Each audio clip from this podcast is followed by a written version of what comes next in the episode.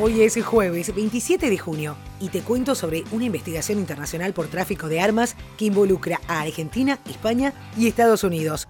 Los e-cigarettes o los vapeadores, ¿son una epidemia? El costo real de Kylian Mbappé y por cuánto lo podría vender el PSG.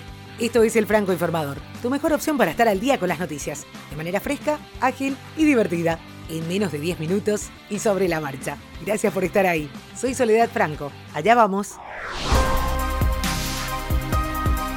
En las últimas horas se realizaron múltiples allanamientos en Argentina, España y Estados Unidos en el marco de una investigación por tráfico de armas. Solo en Argentina hubo 17 personas detenidas y se secuestraron más de 2.500 armas cortas y largas, explosivos y granadas, además de documentación y dinero, según fuentes del expediente. Entre lo incautado también se encontró un cañón antiaéreo. En paralelo, se realizaron allanamientos en España y Estados Unidos. Según reporta Infobae, se sospecha que el material bélico de alto poder era enviado a grupos armados narco de Brasil como el Comando Vermelho. La agencia estadounidense Homeland Security también participa de la investigación junto a un fiscal norteamericano de la jurisdicción de Florida presente en Argentina. Frente a una decena de cámaras de televisión, el comisario Iván Simonovis, un icónico preso del chavismo, prometió que dará al país información sobre los supuestos crímenes de la dictadura de Nicolás Maduro. Esto podría poner en aprietos a la cúpula del Estado venezolano. Simonovis compareció en Washington ante la prensa por primera vez desde que el 16 de mayo el líder opositor Juan Guaidó, que es reconocido como presidente interino por varios países, le concediera un indulto para que fuese liberado y pudiera salir de su casa donde estaba en arresto domiciliario. El jefe de la Andrangueta, Rocco Moravito, que hace dos días se había escapado junto a otros tres reclusos de la cárcel central de Montevideo, probablemente ya dejó Uruguay con rumbo a Brasil. Esto reporta el diario El Observador en su versión online, citando fuentes de la policía. Las autoridades uruguayas, según explica el diario, vieron imágenes tomadas por cámaras instaladas a lo largo de las calles de Montevideo, donde se observa a Moravito y otros evadidos subir a un auto con rumbo a la Costa de Oro, al este de Montevideo, en dirección a la frontera con Brasil. Pero las imágenes fueron vistas por las autoridades más de ocho horas después de la evasión del jefe mafioso. Esto obviamente complica la investigación.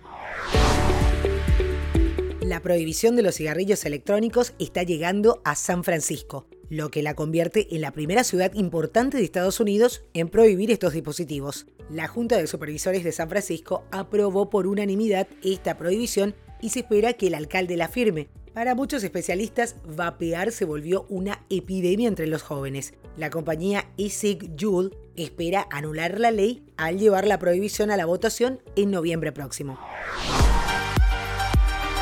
T-Mobile comenzará a vender el Samsung Galaxy S10 5G a partir de este viernes, pero el teléfono de 1.300 dólares no está disponible en todas partes. Los clientes pueden comprar los teléfonos en las seis ciudades donde la compañía puso a disposición en Estados Unidos con 5G, incluidos Atlanta, Dallas, Nueva York y Los Ángeles.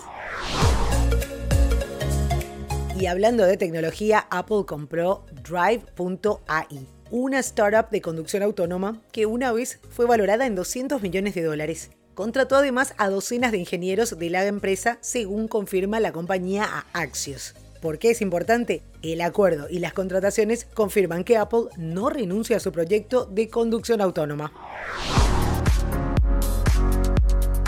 Facebook acordó entregar a los jueces los datos de identificación de los usuarios franceses sospechosos de incitación al odio en su plataforma.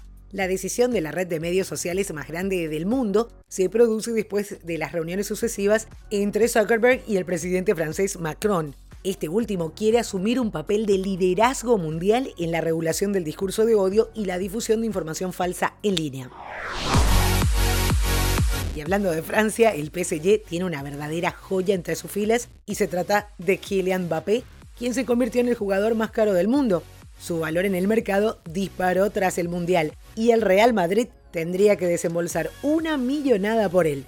El diario francés L'Equipe reveló el verdadero precio del astro francés y este oscilaría entre 230 a 250 millones de euros, una cifra realmente exorbitante. Sí, se trata de un jugador que recién empieza su carrera, pero ya tiene en su palmarés una Copa del Mundo.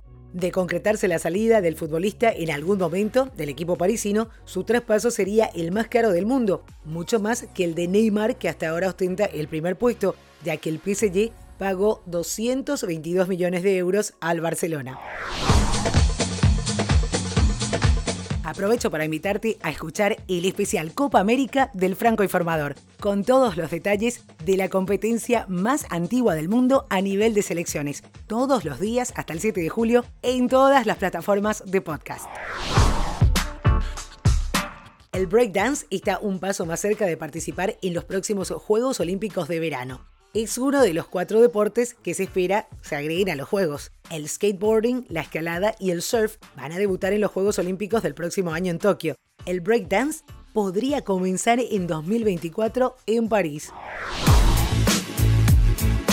Atención con este elenco de lujo para The Prom. Meryl Streep, Nicole Kidman, Ariana Grande y otras estrellas protagonizarán The Prom, el musical de Ryan Murphy para Netflix el guionista y creador de American Horror Story, adaptará en formato de película el musical de Broadway titulado The Prom. Si todo va según lo previsto, el rodaje va a comenzar en diciembre de este año y su estreno será en otoño de 2020 de cara a la temporada de premios. Además espera que el film se estrene antes en cines que en la plataforma de streaming.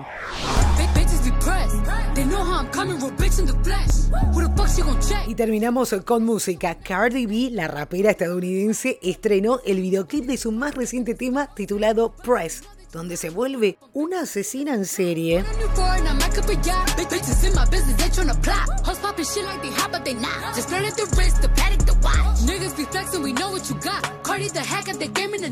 Lo curioso es que este lanzamiento llega solo una semana después de que se diera a conocer que Cardi B fue acusada de 14 cargos criminales luego de estar implicada en una pelea en un bar de Nueva York a principios de año. Y esto es todo por hoy, ya estás al día con la información. Te recuerdo que tenés los links de cada una de las noticias en los detalles del episodio del día, en la página francoinformador.com. Además, podés seguirnos en las redes sociales, arroba francoinforma en Twitter, francoinformador en Facebook e Instagram. No olvides recomendarnos, que es la mejor manera de seguir creciendo. Hasta cada momento.